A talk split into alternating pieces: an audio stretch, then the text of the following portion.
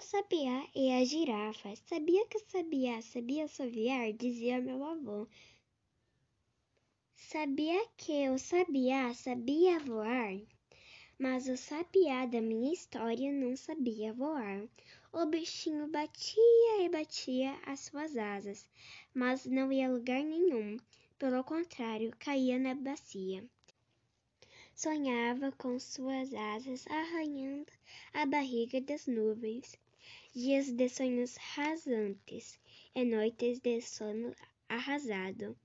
Mas ele não desistia. Um dia ele dizia: Um dia eu consigo voar.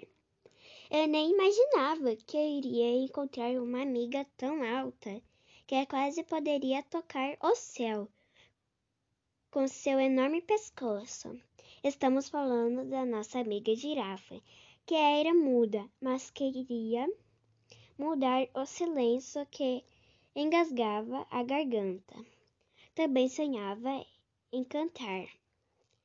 E, e o dia em cantar o dia e as tardes com poesia e as noites com doces melodias. Prestava atenção no, no trovão, no temporal e na ventania. Tentava soltar a voz, mas ela não saía. Ela andava enrujada e jurava que um dia cantaria.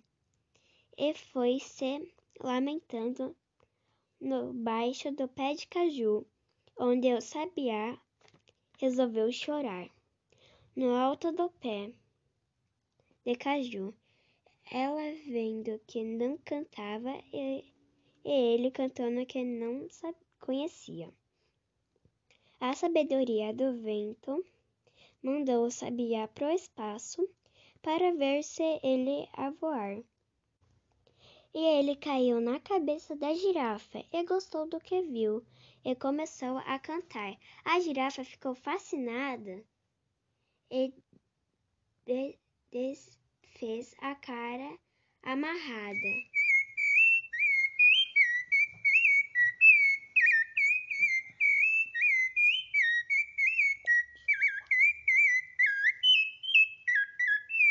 Então o convidou a morar na, ca na cabeça dela, que ficou namorando o seu canto todos os dias e tiveram um final feliz.